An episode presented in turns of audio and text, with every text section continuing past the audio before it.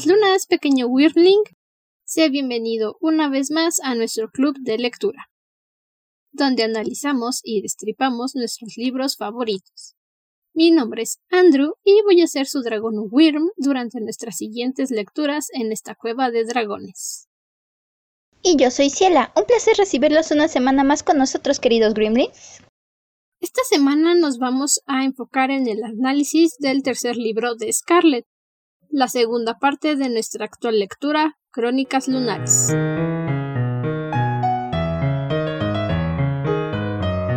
Libro 3 Oh, abuela, pero qué dientes tan grandes tienes.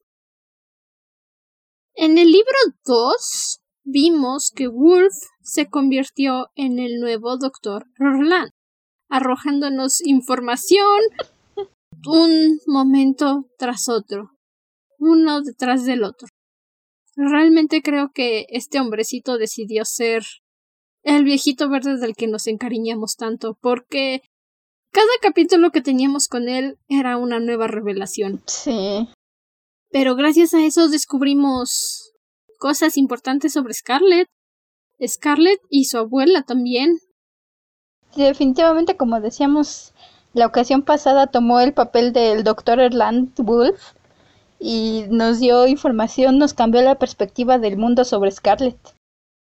Es que estos temas que toca Wolf también no son algo que fácilmente puedas digerir, como el hecho de que Scarlett en realidad es un tercio lunar. ¿Cómo reaccionas a eso de una manera tranquila, de una manera humana? ¿Cómo reaccionas al hecho de que Cinder era lunar? Ah, sí, te quedas en silencio y luego dices. ¿Qué? y entonces vuelves a tomar perspectiva de lo que llevas del libro para decir. Mmm. Mmm, creo que tendría que haberme imaginado algo así. Nuestro tercer libro empieza con un recuerdo de Scarlett. Es una situación en la granja con su abuela y quiero hablar de esto primero, no solo porque con esto abre el libro, sino por el hecho de que la abuela de Scarlett estuvo en contacto directamente con Lingaran, el padrastro de Cinder.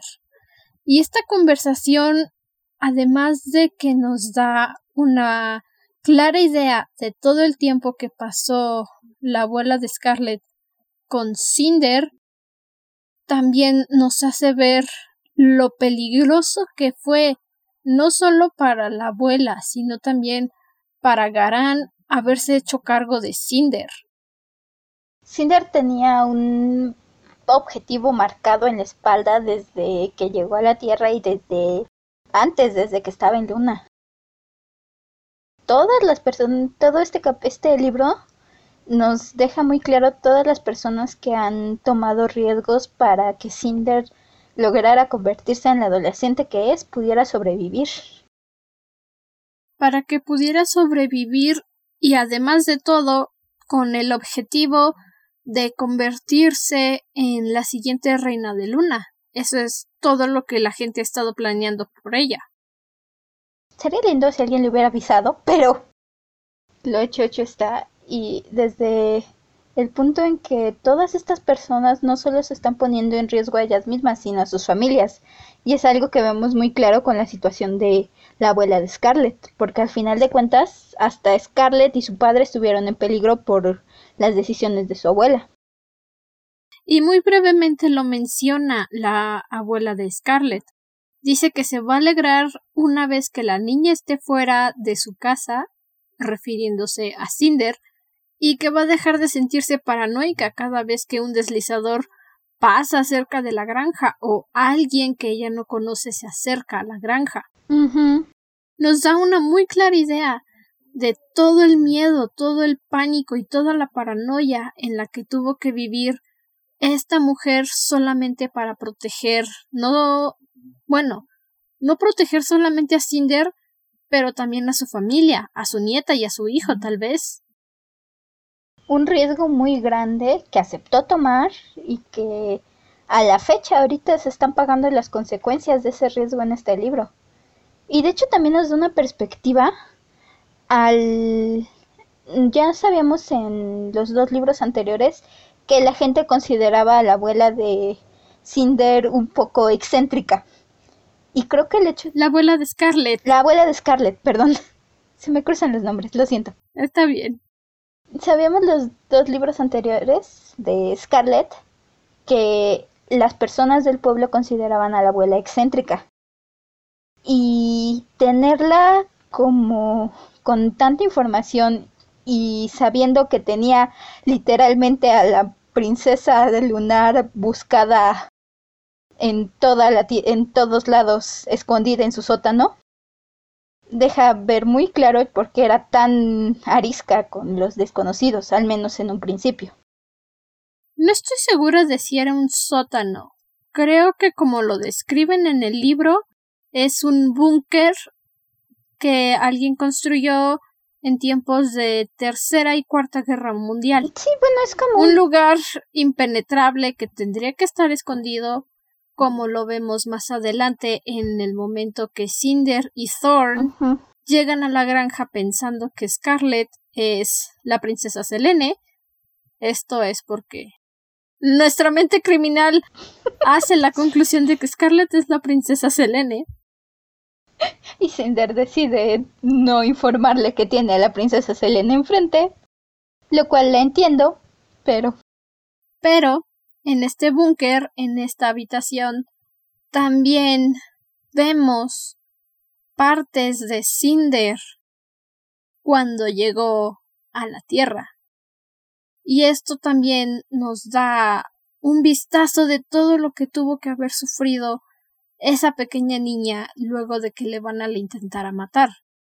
Todavía, aún más cosas por las que Michelle Benoit se mantuvo en secreto, se mantuvo alejada de las personas, todos estos secretos acumulándose.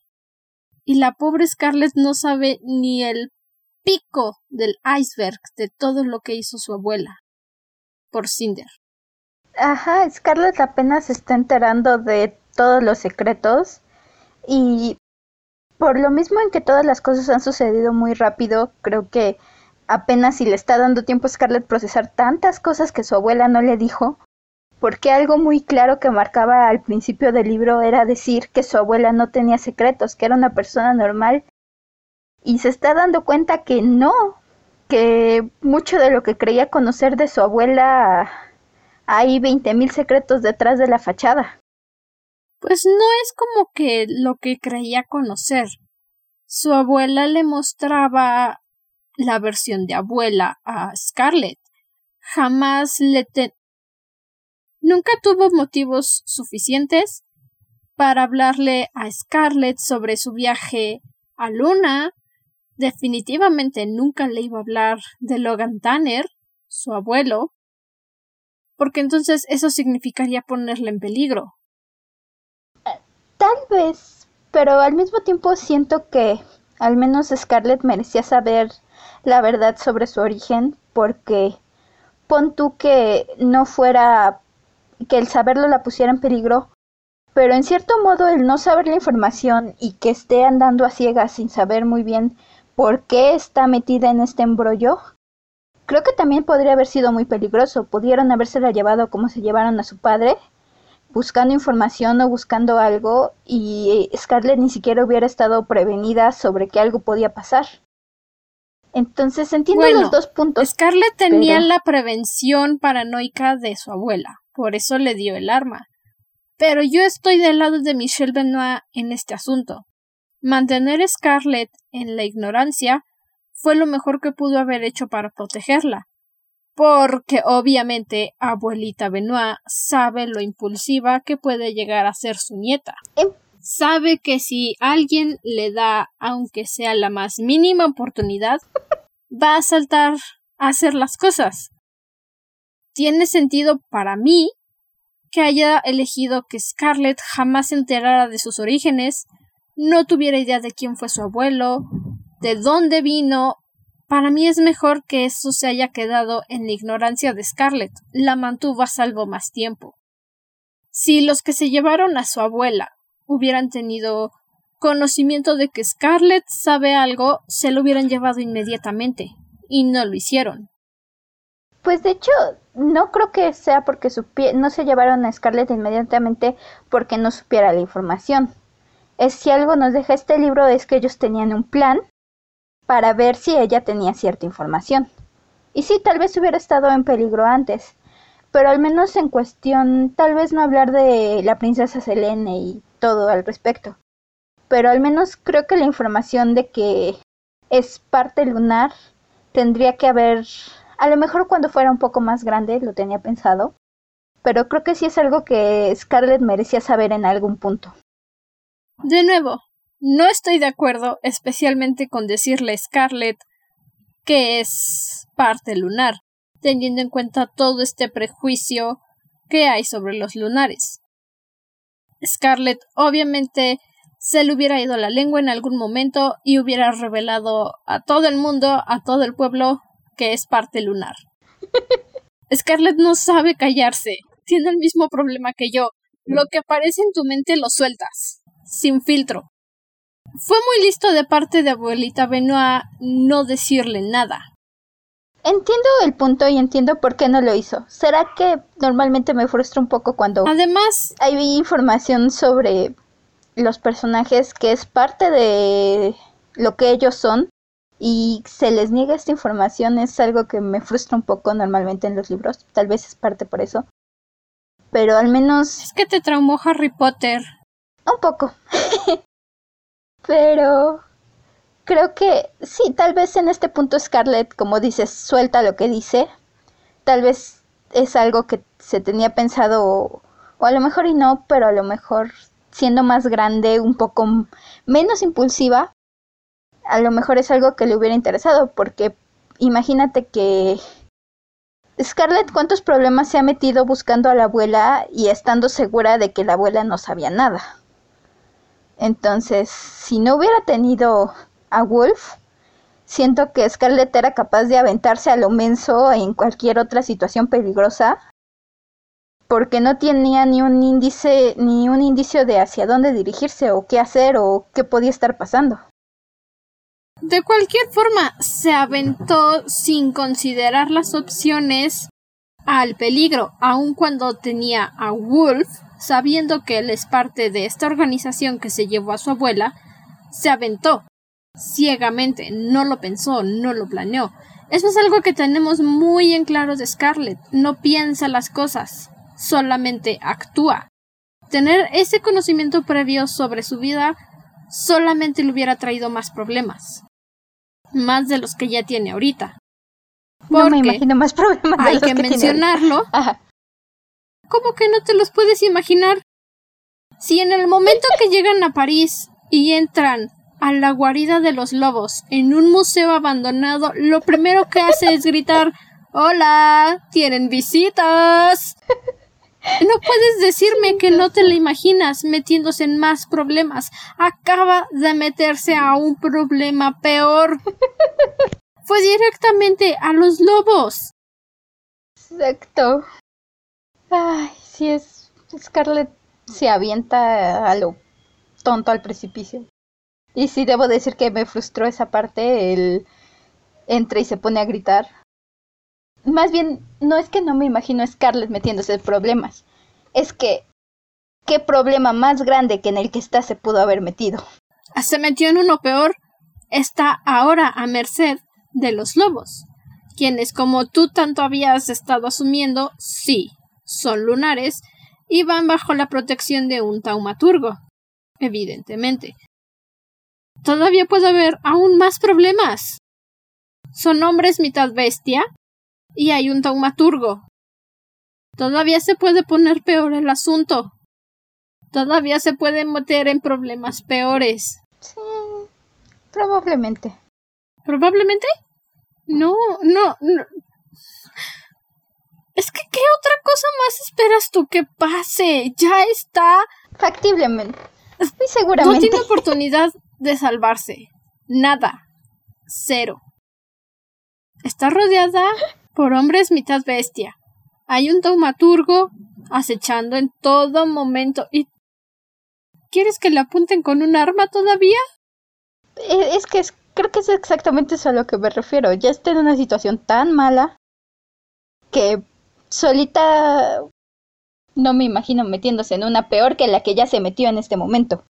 En este momento creo que está en la situación y cualquier cosa que se derive de esto, obviamente las cosas se van a ir poniendo peor y peor, sobre todo sabiendo todo lo que sabemos.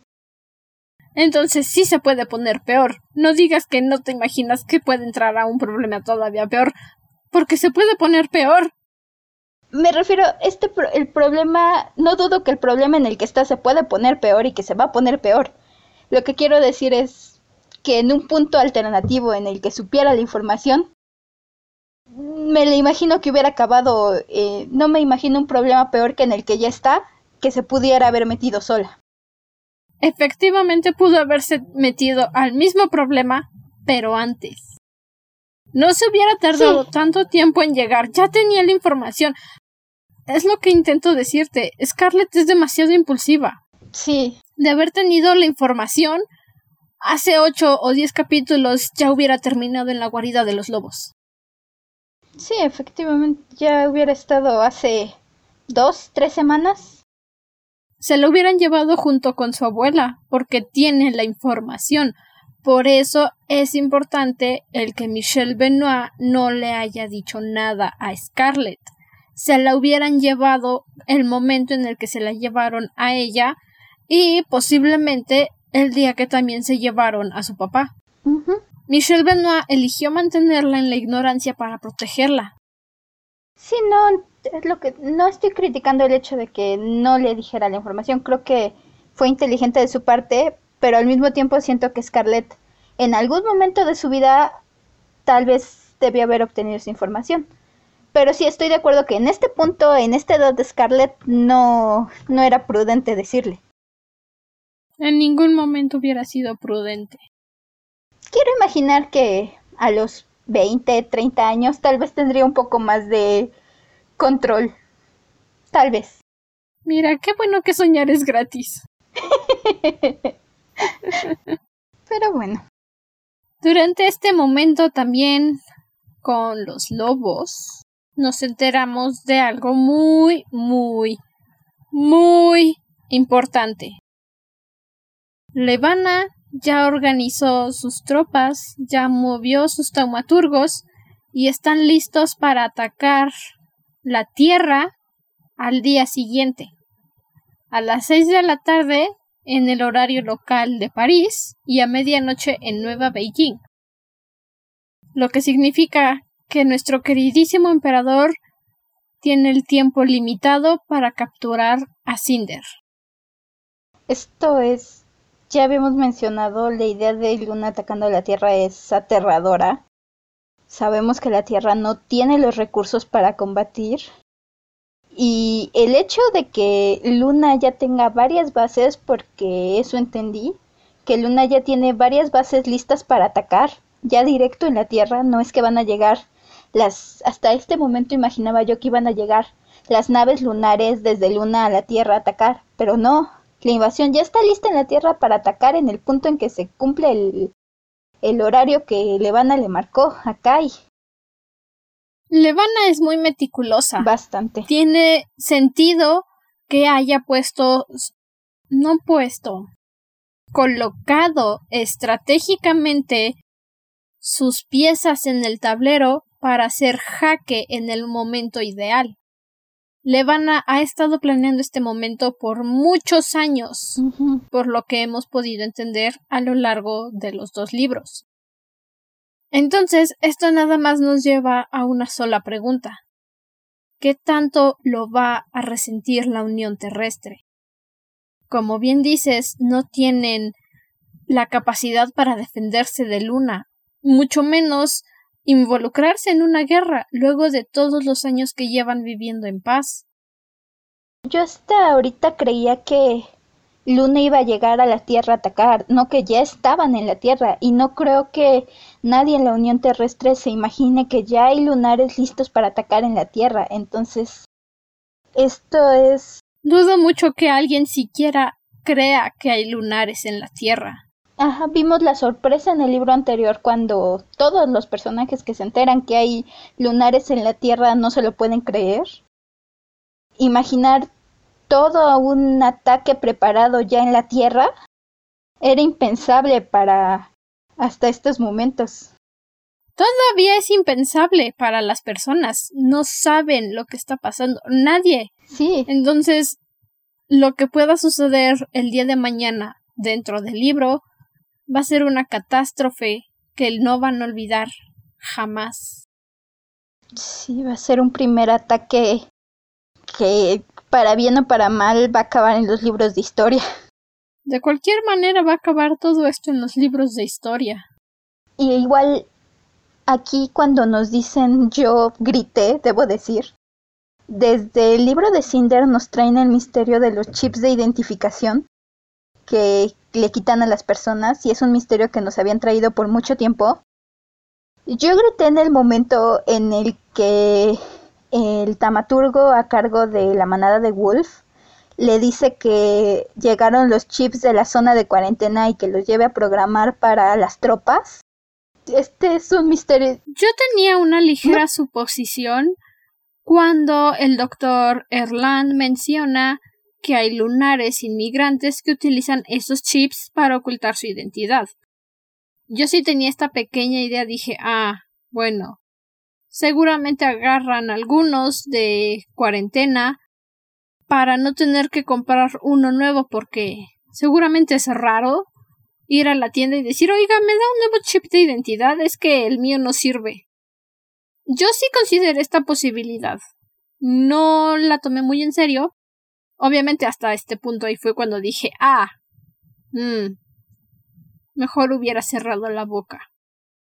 Ah, en cierto punto ahora me parece algo lógico que este sea el destino de los chips, pero al mismo tiempo debo confesar que jamás se me había ocurrido que estuvieran preparando tropas con esos tropas lunares con esos chips. No creo que sean tropas, más bien manadas. Y las manadas, como ya mencionó Scarlett, no pueden ser mayores de 12 a 15 miembros si nos guiamos a cómo se rige una verdadera manada de lobos. Quién sabe cuántas manadas han llegado, pero es posible que sean unos cientos de operativos lunares en la Tierra. Yo me imaginaba un mercado negro de chips de identificación o que los lunares como Cinder, como el Doctor Erland, los vacíos que sabemos que escapan a la Tierra, compraban estos chips de identificación. Pero tal cual tropas de Luna recibiendo chips de identificación por montones para sus bases en la Tierra, eso jamás me lo imaginé. Bueno, quién sabe cuántos androides hayan manipulado. Bueno, Cinder solo vio uno. La palabra. No estamos seguros de que todos los androides que trabajan en los centros de cuarentena hayan sido manipulados por lunares. Puede que sea solo uno o dos. En Cinder veíamos los montones de chips de identificación que salían de la zona de cuarentena. Más que nada yo creo que por esto yo me imagino un gran número de trop de manada en la Tierra, porque si los si están recibiendo todos los chips de las zonas de cuarentena y ya necesitan mandarlos a No, porque eso llamaría bastante la atención. Si repentinamente todos los androides están haciendo lo mismo, alguien se va a dar cuenta. Hmm, yo había asumido que si hay uno o dos que están recogiendo chips, no creo que llame tanto la atención como todos los androides del centro de cuarentena. Pero sería llamar demasiado la atención y los lunares no son personas que se dejen ver así nada más. Sí, tiene bastante lógica sabiendo ahora dónde van. Te digo, yo, la verdad yo hasta había pensado que había alguna conspiración dentro del mismo gobierno terrestre por el que estaban quitando los chips. En algún momento no le di mucha o no pensé muy a fondo esto, pero fue alguna teoría que me cruzó por la mente en algún momento. Por eso imaginaba que era algo que hacían todos los androides y que alguien dentro de las zonas de cuarentena y la Unión Terrestre ya sabía que estaba pasando. Pero sí, sabiendo que son los lunares, tiene sentido que solo sean uno o dos androides que recogen ciertos chips. En realidad no tendría sentido que sea el gobierno el que recoge estos chips. Como bien nos dijo el doctor Erland, son baratos, son fáciles de fabricar. No hay ninguna razón por la que el gobierno esté borrando las identidades de la gente. Se supone que es un mundo de paz. Borrar identidades de la gente es algo que un gobierno corrupto haría. No entra con esta idea de paz que nos están dando en el libro. Sí, ya con esta información. Te digo, la verdad es algo que me cruzó por la mente en algún momento, pero no es algo a que le puse mucha atención porque justamente no se me ocurría en el mundo de paz del libro un motivo por el que hubieran querido robar los chips de identificación en el mismo gobierno. Nadie dijo que fuera el gobierno. No, simplemente sabíamos que estaban desapareciendo y debo decir que es un misterio que me traía vuelta loca. Bueno, ya se resolvió. Sí. Espero que estés más tranquila. Sí, porque aunque por cada pregunta que me resuelven me dejan más, pero creo que es lo padre de los libros. Bueno, me alegra que estés más relajada porque hay algo de lo que he querido hablar desde que llegamos al libro 3 de Cinder. No sé si lo recuerdes. Oh, sí. Hablando de Adri, sobre su prejuicio contra los androides, dije, y cito mis exactas palabras.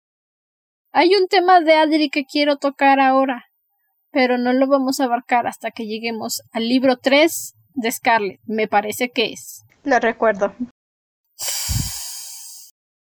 Y eso es que esa horrorosa señora, esa mujer arpía, bruja, vendió a Cinder. Sí. De verdad, los pocos capítulos que tenemos de Kai en Scarlet son tres o cuatro, tal vez cinco, creo que. Sí, creo que son cinco nada más de Kai.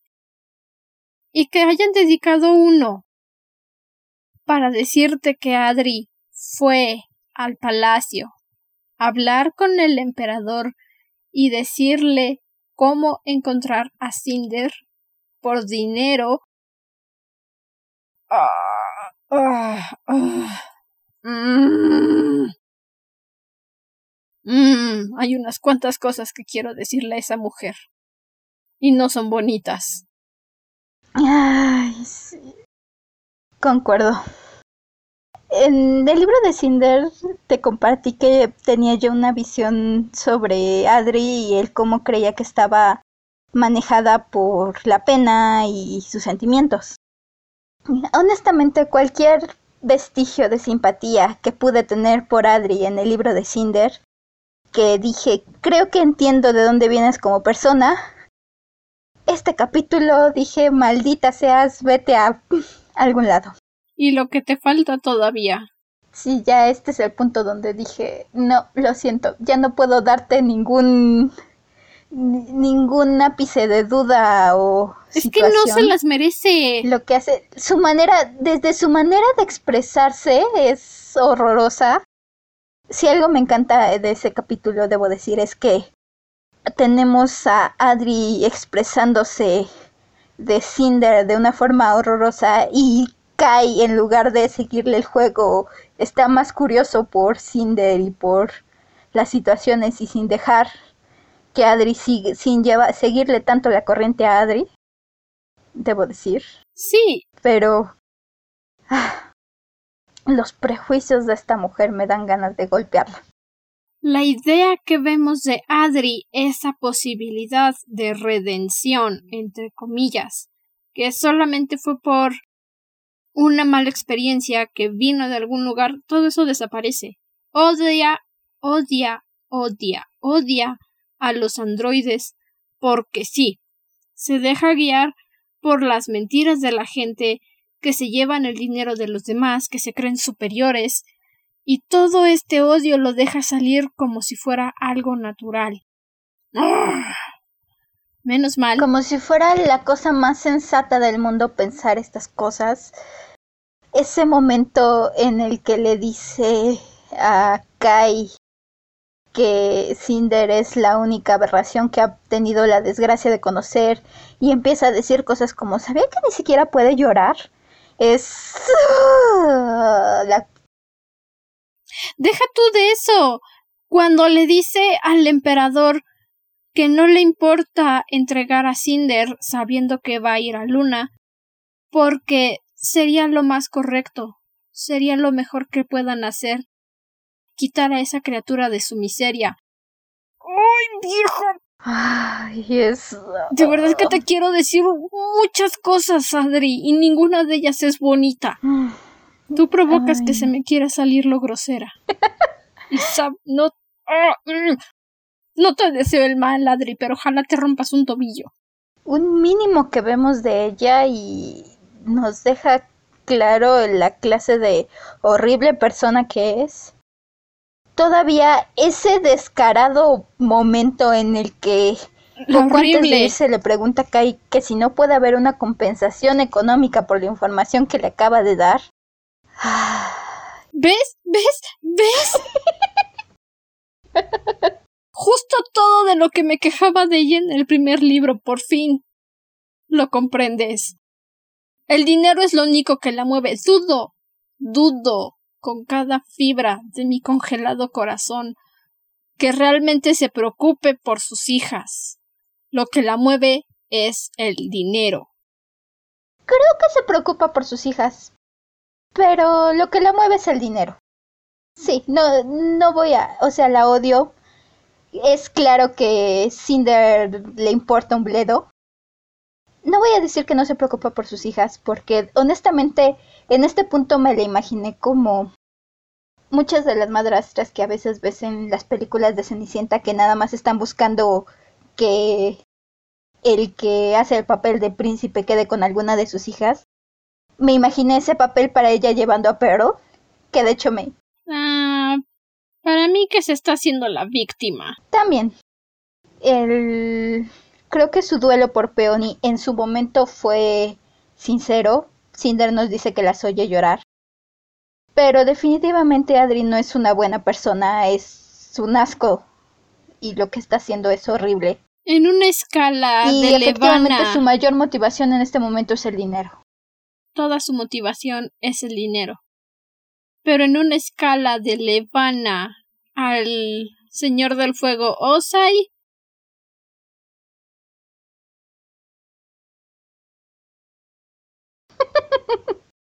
Mm, mm, definitivamente. Mm. Pondría a Adri abajo de Lady Tremaine de la caricatura de Cenicienta original, solo porque Lady Tremaine tiene dignidad y me da miedo. Adri solo la odio. Oh, oh. Lady Tremaine de la película animada de Disney. Uf. Uf. Uf. Tengo estándares muy altos gracias a Lady Tremaine oh, sí. para una buena madrastra. Ahora, ya criticamos a Adri, ya dejamos salir nuestro veneno. ¿Por qué no hablamos del adorable emperador Kai? Que todavía cree que su romance con Cinder fue solamente un don lunar y no deja de pensar e-, en ella todo el día. Adoro a Kai. Hablemos de cosas felices. Kai es fabuloso en este, aunque no lo vemos mucho, es fabuloso en este cacho. El, la conferencia de prensa que da, tenemos una conferencia de prensa por parte de Kai, sintonizada por Cinder y Thorn. Amé la conferencia de prensa. Un grandioso momento el hecho de que Kai le importe un pepino que Cinder sea cyborg, que Cinder pudo haberle dicho en cualquier momento, oye, soy un cyborg, y Kai le hubiera aceptado. Ah, Kai hubiera tenido. Hace que me duela más el hecho de, que Cinder sea lunar. Sí, porque a Kai realmente no le importa que ella sea cyborg, lo que le duele es la parte lunar.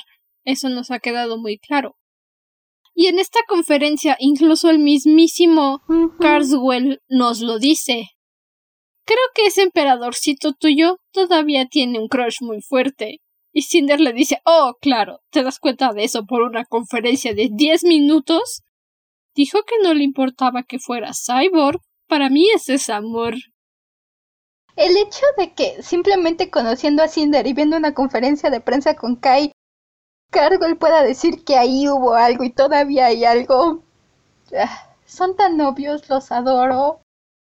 si las cosas fueran más simples ya estarían juntos. Y eso me duele. Ya se habrían casado. Pero no es simple. Y eso también es bueno. Significa que pueden desarrollar una relación saludable y no un romance fugaz como Disney siempre nos lo ha vendido. me, me, encanta el romance entre Cinder y Kai. Uno creería que en este libro, con todo lo que pasó al final de Cinder, con que están en puntos contrarios, donde Kai tiene que liderar la búsqueda para mandar a Cinder a Luna y que la maten, se opondría o decaería este romance y lo único que hacen es fortalecerlo, seguirlo fomentando con estos pequeños puntos, estos pequeños leños al fuego que tienen y ay, los adoro. Es una buena forma de demostrarte que realmente hubo algo entre ellos, hay algo entre ellos, y mientras puedan seguir luchando, es posible que esto se desarrolle todavía más. Carswell nos lo dice. Él todavía tiene sentimientos por ti. Le da lo mismo que seas cyborg, lo que le duele es que seas lunar. Pero es evidente que ese emperadorcito tuyo realmente está enamorado de ti. Cinder es como de eh, no, no lo creo, pero Carswell Carswell sabe de lo que habla. Él sabe de amore.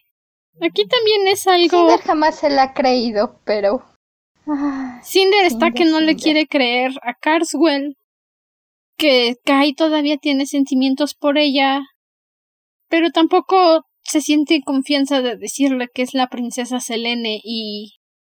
Ay, vaya. es que es difícil, ¿sabes?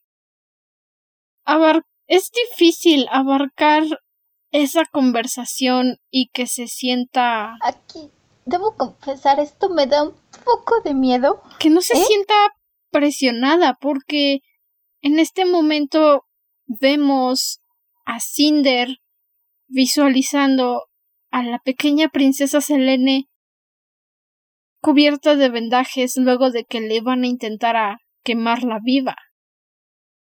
El momento en el que Cinder ve la imagen de cómo estaba cuando llegó el saber que estuvo en animación suspendida, por eso no tiene recuerdos de su infancia, no es porque los haya perdido, es porque no tuvo.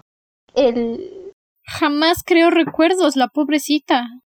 Un momento que me sacudió fue cuando está viendo el holograma de lo que estaba y se fija que tiene una herida, una quemadura en lo que es este de la boca a la oreja y se recorre esa parte como buscando, sabiendo que no hay nada ahí y preguntándose cómo es que arreglaron tanto daño que solamente quedará. Eso es lo que más le asombra a Cinder viendo las fotografías de cuando era pequeña. ¿Cómo la repararon? ¿Cómo pudieron curar todas las quemaduras, reparar todo el daño que le provocó ese incendio? Y es entonces cuando se da cuenta que esta pesadilla que tenía, este sueño recurrente de creer que se estaba incendiando, es en realidad el único recuerdo que tiene. Y eso duele. Duele mucho. Yo me había preguntado en Cinder, cuando supimos que ella era la princesa Selene, si este recuerdo de, quemándose, de ella quemándose era el recuerdo del incendio. Lo descarté porque no se me ha... Sabíamos que esto había pasado a los tres años y no creí que hubiera durado tanto tiempo entre que Cinder llegó a Tierra y se convirtió en cyborg, pero ahora sabemos que sí. Ya, sabía, ya nos dijeron que Cinder es una obra maestra en el libro anterior y ahora vemos que tardaron años en construir esta obra maestra que es ella. No años, Cinder dice que estuvo en el tanque de animación suspendida mucho tiempo en lo que su cuerpo crecía. No creo que la operación cibernética haya durado tanto, Más bien debieron de haberse esperado a que tuviera una edad apropiada para poder convertirla en cyborg. Si no hubiera tenido que pasar por muchísimas más prótesis desde los tres años que llegó a la Tierra hasta los once años que Garan la adoptó. ¿Cómo ocultas a una niña? ¿Me entiendes? O sea, la mantuvieron en animación suspendida precisamente porque era lo más seguro para esconderla, no tanto porque hubieran empezado a operarla entonces. A mí yo creo que fue para esperar a que fuera mayor. A mí me pareció que fueron haciendo algunas cosas, porque de hecho Cinder nos menciona que su sistema de control, el que ahora es su panel, este era el que probablemente se utilizaba para mantener su cerebro activo mientras estaba en animación suspendida. Entonces. No, bueno, yo lo entendí como que le pusieron estos chuponcitos que te ponen en los hospitales para controlar tus neuronas, la actividad de tu cerebro. Mm. Y fue así que empezaron a fomentarle crecimiento. Obviamente de una versión más evolucionada. Mm. Pero eso fue lo que yo interpreté. Porque ¿cómo le van a meter cables si todavía no hay nada que controlar? ¿Me explico? Tuvo que haber sido alguna secuencia de esas que luego vemos en las películas. Que le pusieron un conector aquí, un conector allá, y su cerebro empezó a recibir conocimientos. Y ya hasta que tuvo la edad, ya hasta que empezaron todas las operaciones, fue que metieron el panel de control. Porque ¿cuál es el sentido de meterle tecnología si no hay nada que controlar? No hay nada a lo que mandarle órdenes, como sus ojos, su mano, su pierna. Bueno, estás mantener su cerebro ¿Me explico? activo. Yo no pensé en esto, en los chuponcitos, más que nada porque que yo sepa los chuponcitos no, bueno, probablemente como dices, estamos en un mundo más avanzado. Yo alguna vez para una práctica en la escuela utilicé estos chuponcitos y lo único que hacen es mandar información, mandar señales de lo que detectan en tu cuerpo. O sea, sí, por eso. No creo que hayan usado los chuponcitos como tal, sino otro recurso, otra tecnología. Pero mi idea mi idea es esa. Que no necesariamente le ah. pusieron cables en el cerebro para mantenerlo estimulado, sino que usaron otro tipo de tecnología para mantenerlo estimulado. Mm, no precisamente los chuponcitos. Puede ser. Digo, la verdad yo asumí eso que en periodos de que también de esta forma fue como aliviaron las no sabemos exactamente qué pasó en esos años. Yo asumí que tomó un proceso lento el ir curando todas las heridas, el ir adaptando algunas cosas y que el proceso final para convertirla en cyborg fue ya a los 11 años que la adoptaron. Bueno. Pero no imaginé que estuviera desde los 3 hasta los 11 en el tanque de animación. No se ah. toma tanto tiempo curar quemaduras. Eso es lo que yo interpreté, que estuvo desde los 3 hasta los 11. Ella, no sé si lo menciona directamente, pero sí dice que pasó, o cómo pudo haber pasado 8 años dentro de ese tanque de animación suspendida porque se ve la figura de su cuerpo. Se ve la pequeña sombra de una niña en el tanque de animación suspendida. Fue por eso que yo interpreté que estuvo ahí ocho años, desde los tres hasta los once. Y fue en los once que terminaron sus operaciones, o que en los once las empezaron y terminaron, obviamente, y fue ahí que ya la despertaron de la animación suspendida. Digo, yo lo que asumí fue que, por ejemplo, la trajeron, la operaron por las quemaduras, la volvieron a dejar en el tanque en lo que pasaban los efectos de la operación para que fuera seguro hacer alguna otra cosa, la volvieron a sacar y fueron haciendo el proceso durante un largo tiempo. Pero sí también puede ser que haya estado ocho años directamente. No creo que la hayan sacado. Suena muy riesgoso estar metiendo y sacando a una persona del tanque. No conocemos los riesgos ni cómo funciona, pero no me parece viable meterla y sacarla.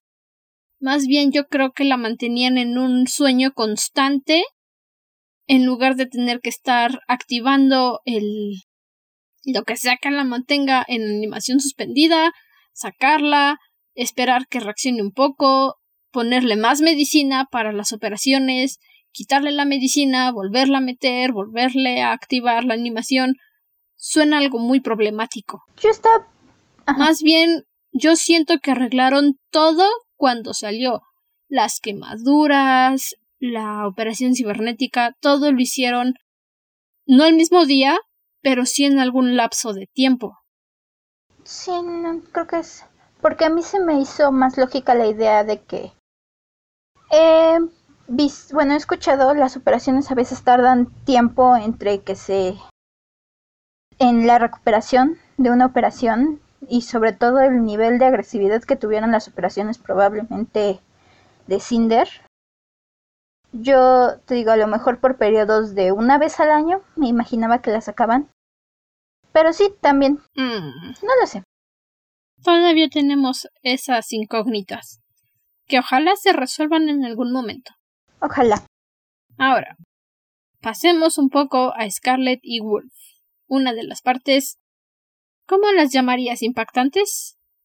¿Que te quiten el aliento? ¿Dolorosas? ¿Que te hacen enojar? ¿Sin palabras? No, sin palabras, yo diría. Ok, entonces. no sé cómo llamarlas porque, por un lado, me esperaba en el momento en el que Wolf, yo ya tenía ciertas dudas me habían empezado a surgir varias inquietudes. El hecho de que Wolf no quiere que Scarlett le diga la información en algún punto, le dice, no me hubieras dicho eso. El... Cuando están llegando a París y Scarlett le dice a Wolf, están buscando el por qué, Wolf le dice que hay varios agentes de la manada a su alrededor. Y le dice que a lo mejor están rastreando el chip de identificación de Scarlett. Y Scarlett le dice, o el tuyo. Ese momento a mí me, me empezó a surgir dudas porque dije, si Wolf estaba huyendo de la manada, ¿por qué todavía tiene un chip que ellos pueden rastrear?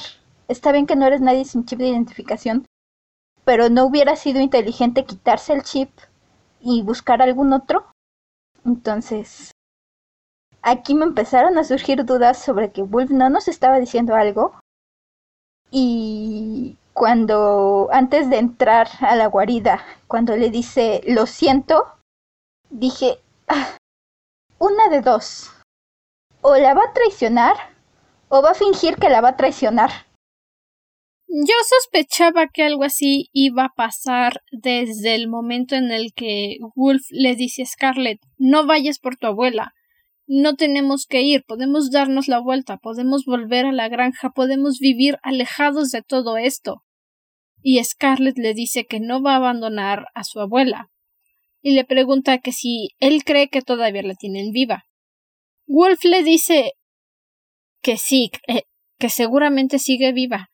En ese momento yo sí empecé a sospechar y dije, ah, bueno, es evidente que Wolf siente algo por Scarlett, así que seguramente mienta para protegerla de la misma forma que su abuela la protegió porque ambos se dieron cuenta de que no puedes confiar en Scarlett. Es una bocona, es una cabeza dura, no puedes confiar en Scarlett. Digo, ese momento en el que le dice lo siento. Y otra frase que también le dice en un punto cuando están hablando sobre la abuela y sobre lo que va a hacer Scarlett. Y Wolf le dice, ya sé, harás lo que tengas que hacer. Yo haré lo mismo aquí dije, espero yo, y espero no estando, estarle dando demasiado crédito a Wolf, pero espero yo que Wolf, aunque tenga que fingir que la traiciona, esté pensando un plan algo más elaborado que el que era Scarlett, que era decir, entro y exijo que me den a mi abuela cargo de información, como si no pudieran retenerla y sacarle la información de todos modos. Entonces, desde este punto todas estas pistas yo dije, Wolf o la va a traicionar o va a fingir que la traiciona.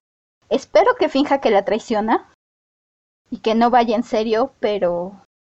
Hasta el momento lo que sabemos de Wolf es que es posible que haya fingido traicionarla. Por el momento final del libro 3, cuando le da un super beso francés como deberían de ser en París, Ah, y le da un chip de identificación. Y mi, bueno, no mi frase favorita, pero la frase que más me ha encantado de Wolf hasta el momento. Le dice, espera hasta mañana. El mundo no será seguro esta noche. oh. Me quedé como el meme del Pikachu, así. Entonces fue traición de mentiritas. Eso es lo que yo interpreté. Eso fue lo que yo pensé. Yo te- Fue traición de mentiritas. Yo tengo una teoría aquí que creo que la voy a mencionar al final, Ok. cuando mencionamos las teorías, pero yo tengo una teoría sobre todo esto al respecto. Pero quiero decir una cosa sobre este beso y es, me encantó. Y al mismo tiempo dije, Santa por Dios, como nadie se asfixió con ese chip, yo me lo hubiera tragado por accidente. Porque Wolf sabe lo que hace. Es un alfa. Es Alpha Casely. Él no comete errores. Pero Scarlett sí. A Scarlett es. Creo que ya quedó claro que Scarlett no puede confiarse con información importante porque lo va a echar a perder. Exactamente como sucede cuando visita a su abuela falsa, porque todo era un encanto lunar, y empieza a soltar y soltar cosas. Scarlett, cariño, por favor. No creas todo lo que te dicen los lunares. Es mentira. Ni siquiera se detiene a pensarlo, a decir, oye, son lunares, pueden manipular el pensamiento. Solo va, desde que vemos a la abuela es sospechoso porque está, yo lo primero que dije es, esto suena muy raro porque tiene, Tiene muy, muy, buenas bonito a la abuela. acomodaciones. Ajá, Tiene una cama, tiene comida, está sentada. No suena como si fuera una prisionera. Desde ese momento dices, Scarlett, cariño, sé que extrañas a tu abuela. Sé que la amas. Pero piénsalo dos minutos, por favor, esa no es tu abuela. hay algo muy extraño aquí porque si fuera alguien, algún diplomático o alguna persona que necesitan usar, tal vez te la creería la típica jaula dorada que a veces vemos en las historias. Pero no creo que tuvieran a la abuela que tuviera hasta su té. Y tiene uvas. Eso es lo más. Espera, se me fueron las palabras. Eso es lo más sospechoso en este momento. Tiene uvas. Siempre ha sido considerado como una fruta de lujo, no tengo idea del por qué. Pero si tu porque eran muy prisionero. caras antes. Ah, bueno. Caras. Si tu prisionero tiene uvas, es una trampa. Ningún prisionero al que torturen por información tiene uvas. Nunca. Jamás. No más preguntas, su señoría. Ay, Scarlett, Scarlett, Scarlett.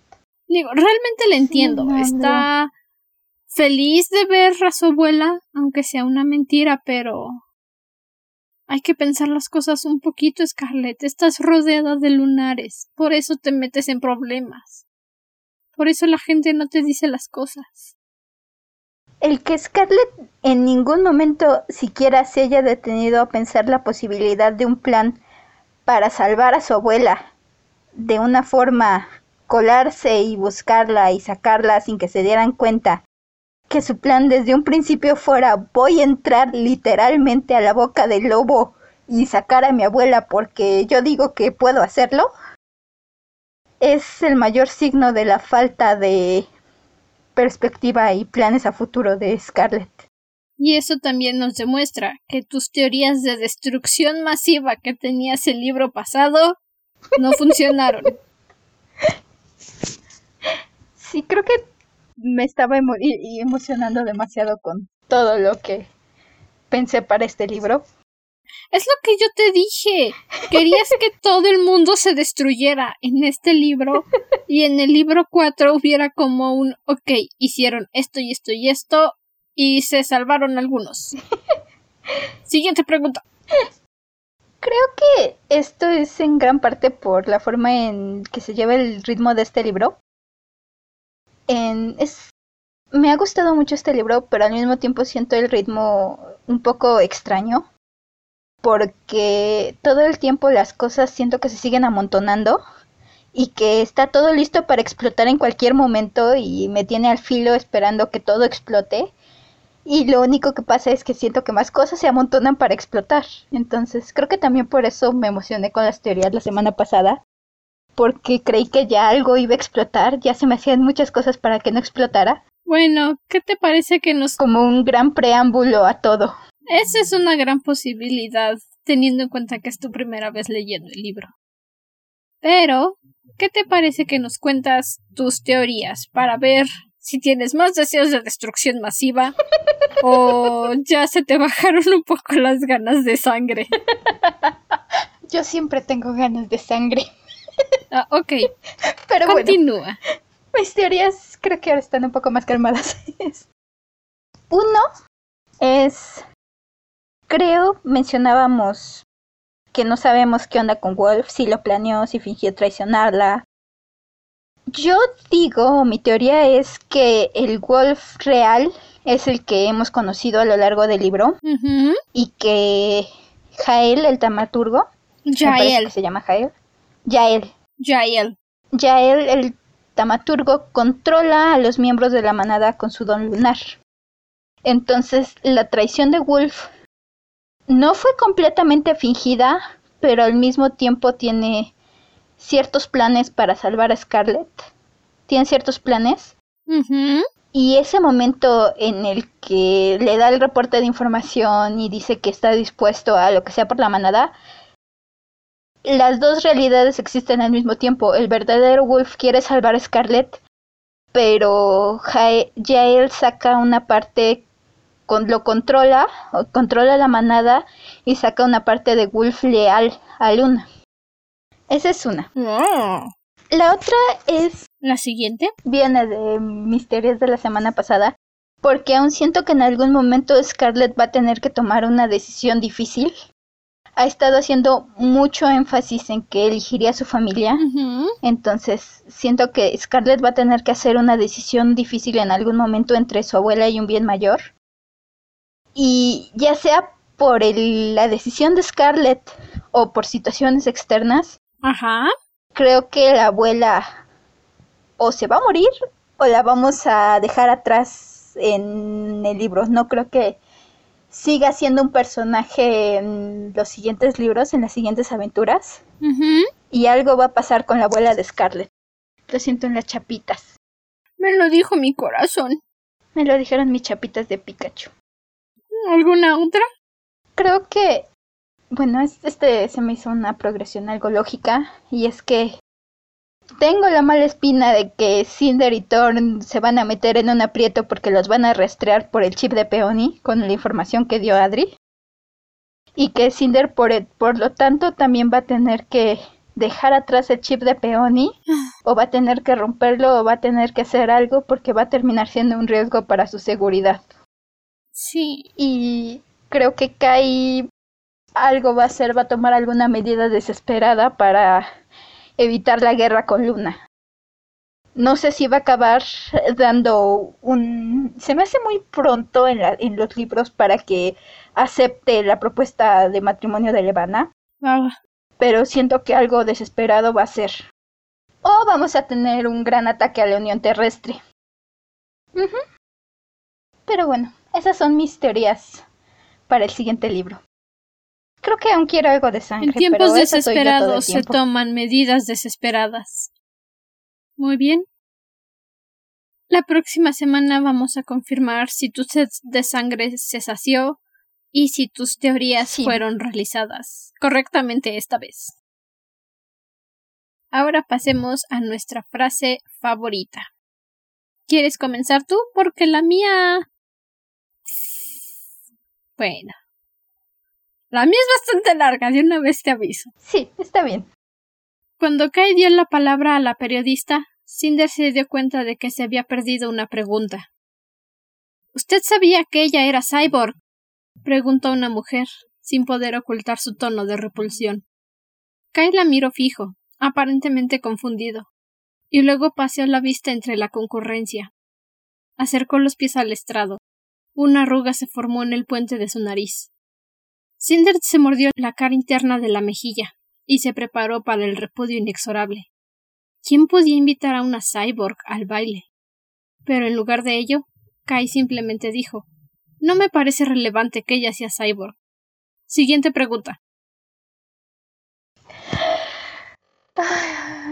Sí, ya se agarré todo el fragmento.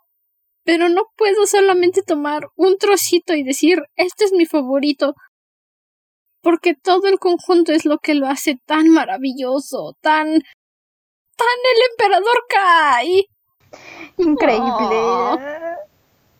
Pobrecito niño hermoso. Amé esta conferencia de prensa. Como siempre, Carswell permanece como mi personaje favorito. Nadie lo va a tirar de ahí jamás. ¿Tu frase? Debo concordar contigo con la frase favorita.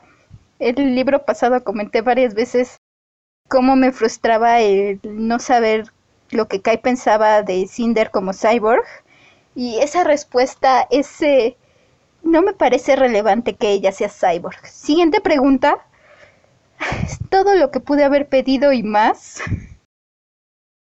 Y esa siguiente pregunta me recuerda al, a la escena de, de Big Bang Theory, cuando algo le están preguntando a Amy y dice, no, siguiente pregunta.